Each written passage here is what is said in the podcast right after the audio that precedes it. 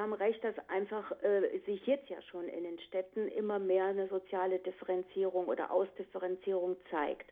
Und das ist ein großes Problem für die Stadtplanung, dass wir also nicht mehr so gemischte Wohngebiete haben, die auch einkommens- und bevölkerungsgemischt sind, sondern immer mehr auch sich Bereiche rausbilden, auch in Altstädten, wo es dann die Gentrifizierung gibt und sich eben nicht mehr äh, alle das leisten können und die werden dann an den Rand verdrängt in alte Großsiedlungen. Diesen Prozess haben wir schon und der könnte sich im Zuge von Digitalisierung einfach dann noch beschleunigen und ver, ver, verstärken. Was nur sein wird, dass man eben diese groß angelegte Digitalisierung mit Smart Home und anderen Dingen wahrscheinlich äh, eher in Neubaugebieten, in größeren neuen Quartieren auch äh, wirtschaftlich umsetzen kann und dass es bei der äh, Implementierung dieser Technik in Altbaugebiete es doch noch wesentlich länger äh, dauern wird. Praktisch faktisch. Der Wissenspodcast der Rheinischen Post. Ich habe ja schon erzählt, ich war letztens auf der Republika, auf der Digitalkonferenz. Ja. Und ähm, da gab es ein ganz cooles Panel, wo es nämlich darum ging, da hat mal, wurde mal analysiert, so von, weiß ich nicht, irgendwie 30er, 40er, 50er Jahre, wie sind denn da so die Visionen der Zukunft? Also wie werden unsere Städte in Zukunft mal aussehen?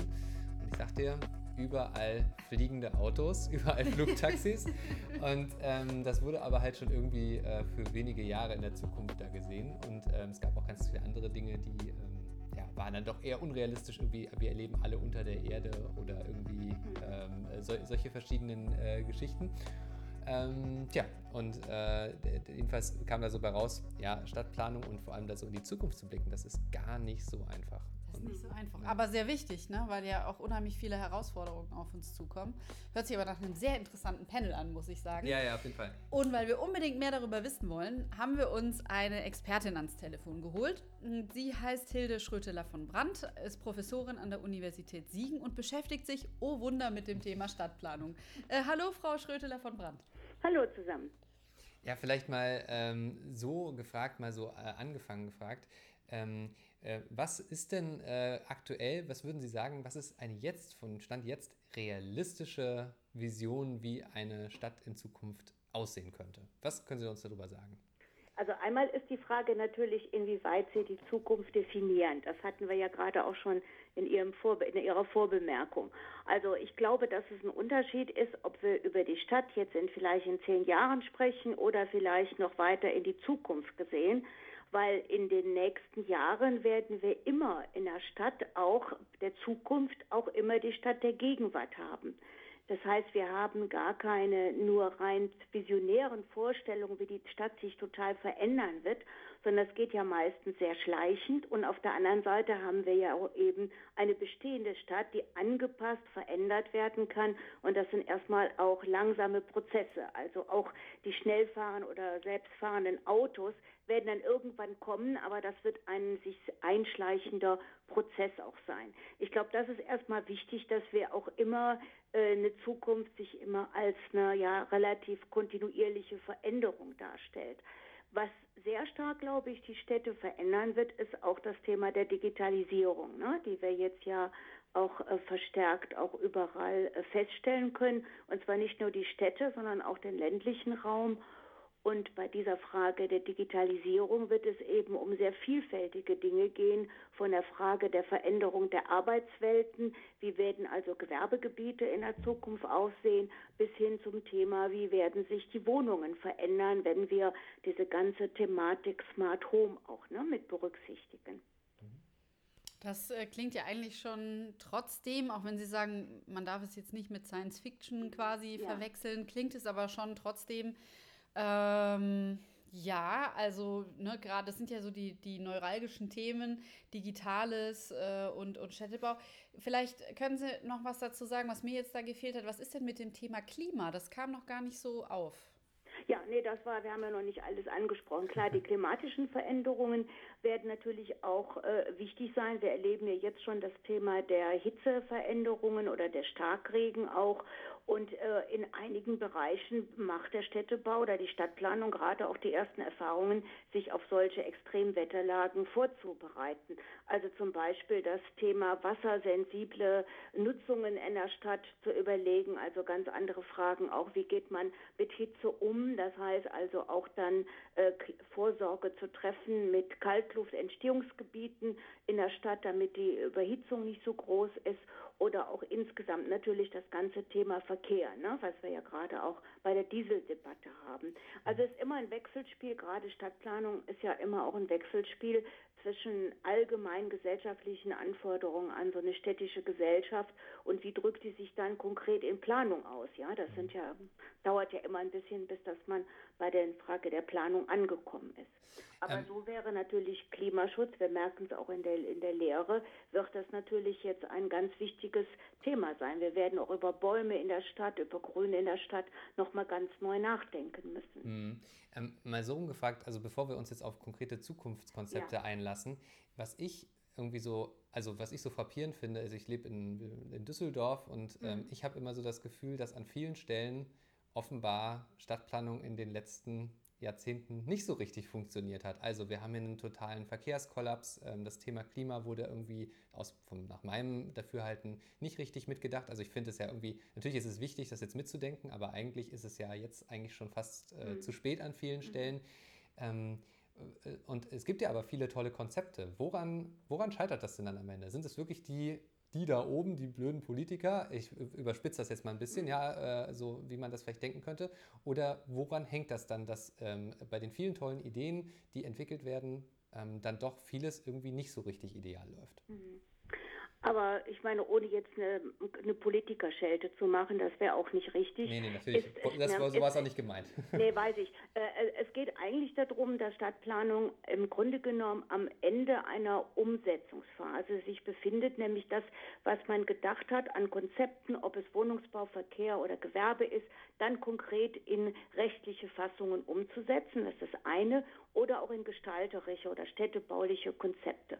Und bei all den Themen, auch wenn Sie das an, an Düsseldorf gerade das Thema sehen, ist immer natürlich eine Frage, wie sieht eine Stadtgesellschaft, eine Politik sich im Bereich der wirtschaftlichen oder ökonomischen Zukunft, ja? Und da spielen Investitionen eine wichtige Rolle, die Frage, welche Arbeitsplätze will man haben.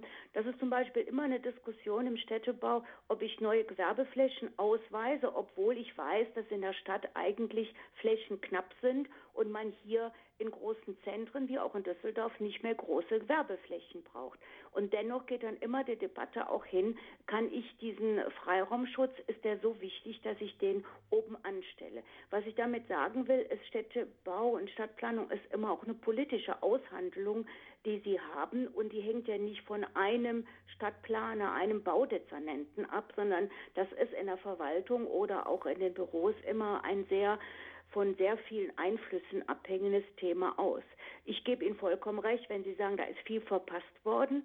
Da würde ich ja sagen, wenn man eine fortschrittliche Stadtplanung machen will, hat man das schon lange gesehen und hat man schon lange immer darauf hingewiesen. Allerdings hat man gemerkt, bis das ankommt, hat es vielleicht auch jetzt mal die Bewegung äh, Friday for Future gebraucht, um dann überhaupt mal Klima wieder von allen plötzlich äh, äh, im Mittelpunkt zu sehen. Also Stadtplanung ist, eine, ist ein, ein Prozess im Grunde genommen, der viel mit der gesamtstädtischen Entwicklung zu tun hat. Und als Fachdisziplin Stadtplanung haben wir es überwiegend damit zu tun, dass wir bestimmte äh, planerische oder rechtliche Rahmenbedingungen für die Entwicklung der Stadt dann vorgeben. Ja. Ähm, wenn Sie das jetzt sagen, äh, da ist viel verpasst worden, was sind denn so Punkte, von denen Sie sagen, die wären eigentlich besonders dringend? Ich meine, es macht natürlich auch Sinn, dass Stadtplanung nichts Schnelles ist in der Umsetzung, mhm. denn wir reden ja von mhm. großen Flächen, Gebäuden, von.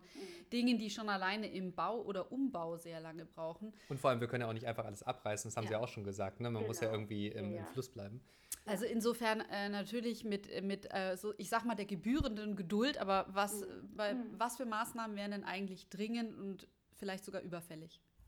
Also eine, ein Punkt ist, den, den sozusagen wir schon lange predigen, ist die Frage, dass man den Flächenverbrauch eindämmt insgesamt. Das heißt also die Frage eben im Gewerbeflächenbereich genau hinschaut, wie viel Flächen brauche ich noch in der Stadt, vielleicht auch mal darüber nachdenkt, wieder höhergeschossiges Gewerbe zu machen oder das Parken in diesen riesigen Gewerbegebieten anders zu ordnen, um einfach eine andere Art von, ähm, von Flächenbedarf zu haben. Also da durchaus ein bisschen höher äh, bauen und dichter, anstatt in diesen riesigen Flächen, die wir oft am Stadtrand äh, so finden.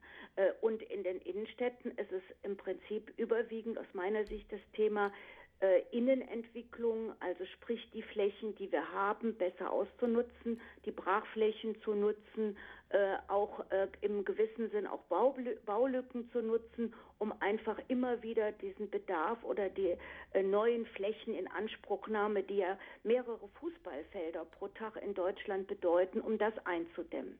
Das brauchen wir ganz dringend, um äh, sozusagen auch äh, Klimaschutz aktiv mit zu betreiben. Ähm, jetzt sagen Sie, in, mehr in die Höhe bauen. Jetzt, wenn Sie das so ansprechen, wird mir klar, es stimmt, im Verhältnis zu vielen anderen Ländern oder auch Städten haben wir relativ wenig Wolkenkratzer. Ähm, ist das eine kulturelle Geschichte oder also ist das bei uns in Deutschland einfach nicht so Tradition, in die Höhe zu bauen oder woran liegt? Ähm, also was ich eben meinte, die Höhe war, das hat sich auf Gewerbeflächen bezogen. Ja, ja? wenn mhm. Sie die großen Gewerbebauten am Rand der Städte sehen, dass man das nicht immer alles nur eingeschossig macht, sondern mal überlegt, wie vor vielen Jahren gab es auch schon einen Geschossgewerbebau. Das hatte ich darauf bezogen. Mhm. Aber im Moment ist die Debatte um Hochhäuser wirklich wieder aktuell in Deutschland. Es hat nicht die Tradition, im Hochhaus zu leben. Und das ändert sich gerade. Ich weiß, dass gerade in großen Städten wie in Frankfurt oder auch, denke ich, auch in Düsseldorf und Köln wieder das Hochhaus doch wieder aktuell äh, interessant wird. Aber es äh, hat in Deutschland jetzt nicht dieses Leben im Hochhaus, diese große Nachfrage gehabt. Was eher im Moment zu beobachten ist, ist eine Verdichtung, äh, die man, äh, wo man vielleicht in der Stadt fünf, sechs Geschosse baut, aber dafür dichter zusammenrückt. Also nicht eine Dichte in der Höhe, sondern eine Dichte in den äh, einzelnen Baugebieten. Ja? Und ähm, vor allen Dingen dort in den Städten, wo sehr großer Wohnungsbedarf ist, stellen wir das jetzt im Moment fest. Und da muss man wiederum aufpassen, dass also da nicht das Kind mit dem Bade ausgeschüttet wird und man dann jetzt nicht Problembereiche der Zukunft schafft, weil doch dann zum Beispiel die Freiflächen fehlen oder die Menschen einfach zu nah aufeinander rücken. Ähm, mal von diesem äh, Wohnthema weg. Ähm, mhm. Wir hatten es ja gerade schon von den Flugtaxis. Ähm, ja. Ähm, mal so, äh, Sie sind ja Expertin für, für Städteplanung. Ähm, ich finde find diese Diskussion irgendwie immer so interessant, weil auf der einen Seite bin ich total Technik, Technik begeistert und fände das mhm. bestimmt auch ganz toll, mit einem Flugtaxi durch die Gegend zu fliegen. Mhm. Gleichzeitig hatten wir jetzt gerade den Fall, dass irgendwie in New York ist ein Helikopter in ein Gebäude gestürzt und da ist ein mhm. Mensch ums Leben gekommen. Ähm, und die, wenn ich mir so den Verkehr, wie Autofahrer fahren angucke und das dann auf den Himmel übertrage, ich weiß nicht so richtig, ob das so gut ist. Wie mhm. bewerten Sie das denn? Ist das eine richtige, also es ist natürlich kein Städtebau in dem Sinne, sondern eher Städteplanung, aber ist das eine richtige Vision, eine realistische oder ist, oder wie bewerten Sie diese ganze Flugtaxi-Diskussion? Also erstmal denke ich, dass man diese technischen Dinge äh, auch mal ausloten sollte und man guckt, inwieweit das wirklich, sagen wir mal, überhaupt technisch zu realisieren äh, ist. Also von daher sind wir da ja auch bei den Flugtaxis noch sehr, sehr weit weg. Mhm. Ich kann mir aber vorstellen, dass wir viel mehr daran denken müssen, verschiedene Wege auch im Verkehr zu gehen, nämlich zum Beispiel verschiedenste Verkehrsarten in der Stadt wieder attraktiv zu machen. Also ich sag mal, das zu Fuß gehen, das Fahrradfahren, äh, wir erleben es gerade auch mit E-Bikes oder E-Roller, äh, dass man einfach äh, das Auto in den Städten erstmal zurückdrängt. Und da haben wir ja wunderbare Beispiele in Europa, zum Beispiel auch in Kopenhagen, ja, wo das gelingt und wo wir damit auch ein Stück Lebensqualität erstmal in die Stadt zurückholen. Das andere wird natürlich sein, auch den öffentlichen Nahverkehr attraktiv zu machen um damit eben, da wird vielleicht auch in Zukunft tatsächlich auch ähm, das autonome Fahren im Bereich von Straßenbahnen oder so auch eine Rolle spielen. Aber das ist natürlich noch ganz, ganz in den Anfängen. Um aber kurzfristig was zu ändern, müssen wir einfach den, den äh, Autoverkehr reduzieren und die anderen Verkehrsarten attraktiver machen. Wie verkauft man das denn einem Deutschen? Also ich glaube, wir sind ja das Volk, das mit am mhm. liebsten Auto fährt. Und ich finde auch diese, also ich bin persönlich, ich habe selber mhm. kein Auto. Ich fahre mhm. mit Carsharing und ähm, ja. also mich, mich braucht man davon nicht zu überzeugen ja. von dem Konzept. Aber ich glaube, dass das, das, das geht ja an die Seele, ähm, dieses ganze Thema. Wie kriegt man das schlau hin? Ich meine, das, das eine Thema, was wir jetzt im Moment haben, ist ja äh, die Frage, ob wir äh, erstmal eine andere Antriebstechnik kriegen, wo das auch, sag ich mal, das äh, Diesel oder Benzin durch E-Autos ersetzt werden. Und ich glaube natürlich teilweise auch über die Frage der Preisgestaltung in der Zukunft und der Möglichkeit, eben zum Beispiel mit einem Dieselfahrzeug in die Stadt zu kommen. Es wird eine Mischung sein aus Verboten, die man ja jetzt schon sieht, und gleichzeitig aus Anreizen, die auch äh, gegeben werden. Ich glaube auch, dass es eine Frage der Generation ist, so wie Sie ja sagen, äh, man äh, macht Carsharing, man hat gar kein Auto in der Stadt, weil man es nicht parken kann und weil man eben viele andere Möglichkeiten hat, auch heute zu teilen. Und das wird sich, glaube ich, auch bei, äh, also stellen wir fest, einfach bei jüngeren Menschen setzt sich diese Idee, nicht ein Auto zu haben, sondern es dann zu nutzen, wenn man es braucht, setzt sich auch immer mehr durch. Also ich glaube, das ist auch ein bisschen eine, eine Generationenfrage. Es wird eine Frage sein, wie sich äh, auch die, die Gesellschaft hinsichtlich der Beurteilung dieser Verkehrswende auch ähm, entwickelt. Äh, Sie sprachen vorher noch das Thema äh, Digitalisierung und mhm. Alexa mhm. an. Äh, glauben Sie denn wirklich, dass wir demnächst, dass mein Kühlschrank äh, mit mir sprechen wird und äh, die Wohnung sich automatisch in der richtigen Lichtphase einstellt, je nach Sommer- und Winterzeit und so weiter?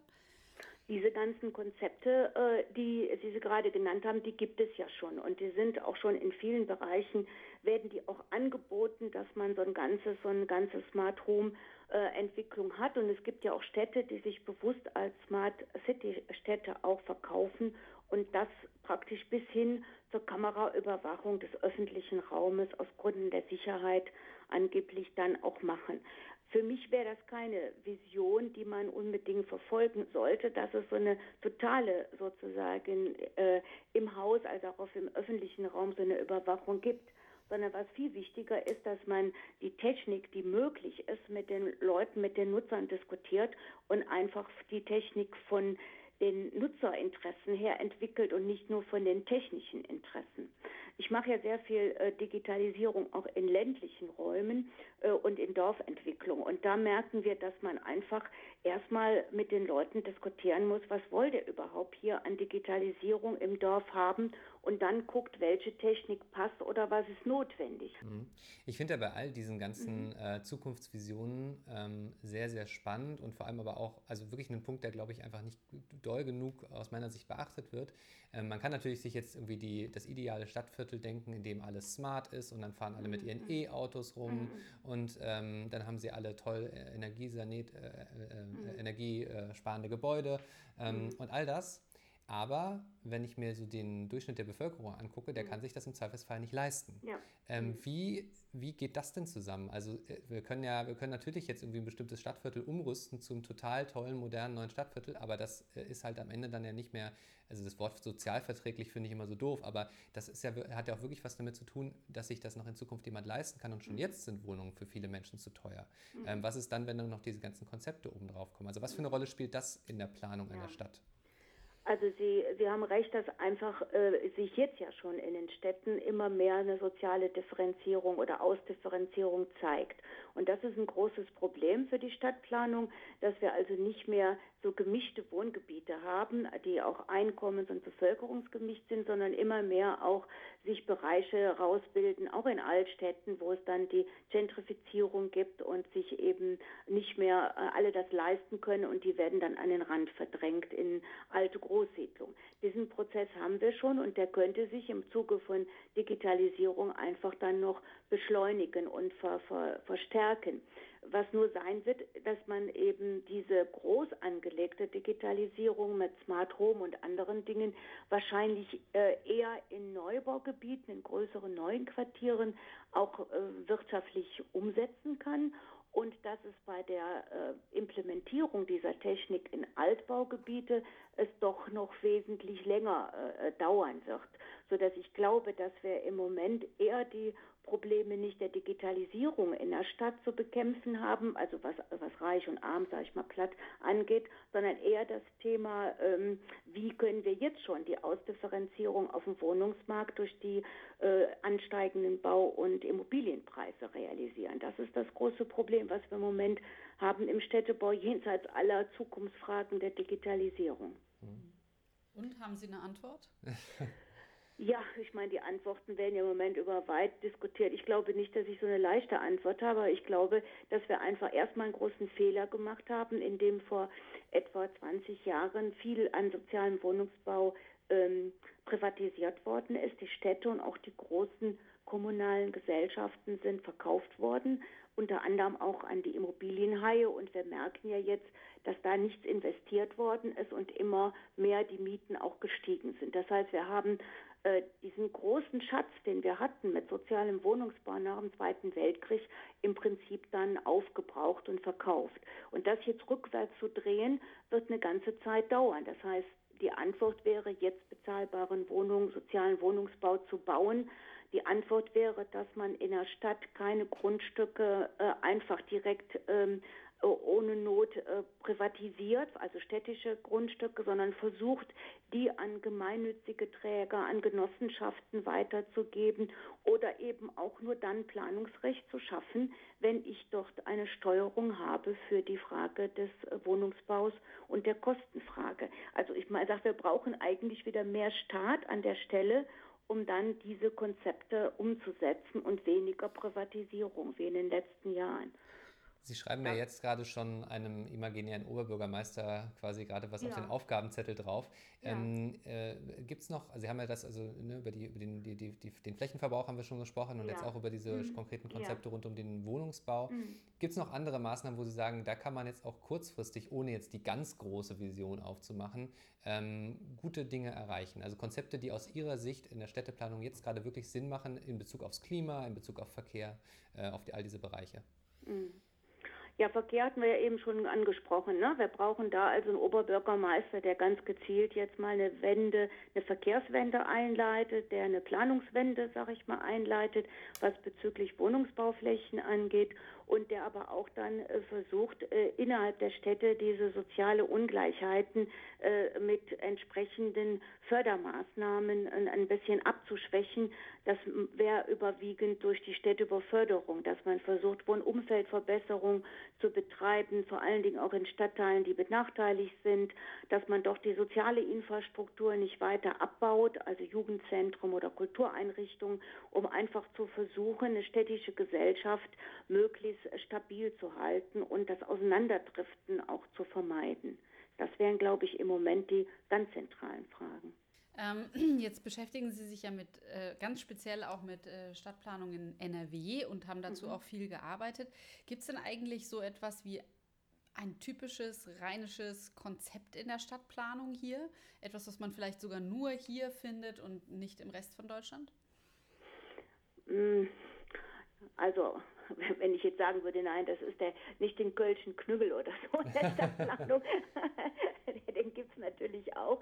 Nein, ich glaube, was äh, bei uns einfach in NRW wichtig ist, dass wir sehr viele äh, Problematiken anders haben als andere Länder durch die vielen Industriebrachen und den zurückgehenden äh, Arbeitsplatzbereich, vor allem im Ruhrgebiet. Das ist ein Thema, was wir jetzt haben in NRW, wo wir aber auch schon seit Jahren versuchen, ja Konzepte bei der Aktivierung von Brachen wieder auch ähm, äh, zu entwickeln. Also ich glaube, wir haben jetzt nicht andere Konzepte an, sondern wir haben eher andere Probleme, auf die wir reagieren. Und was wir in NRW haben, wir haben also sehr viel unterschiedliche Bereiche, äh, nämlich wir haben sehr stark wachsende Bereiche wie entlang der Rheinschiene oder in den Großstädten oder auch im Münsterland oder um Paderborn herum. Und wir haben andererseits sehr viele auch schrumpfende Regionen, die also mit größeren Bevölkerungsverlusten zu kämpfen haben, teilweise mit Verlusten ähnlich wie in Ostdeutschland. Und das sind auch besondere Herausforderungen, die in den einzelnen Regionen, die wir haben, die da eben sehr unterschiedlich äh, zu bewerkstelligen sind. Was wir aber als Besonderheit, fällt mir gerade ein, haben, ist das Instrument der regionalen Und diese regionalen ist was Spezielles in ähm, NRW, wo das Land alle paar Jahre eine Region mit einem besonderen Schwerpunktthema hervorhebt und sagt, ihr könnt jetzt in der Zeit Projekte entwickeln, die wir dann auch prioritär fördern. Und zum Abschluss wird dann eben, werden diese Projekte auch beispielhaft so gezeigt.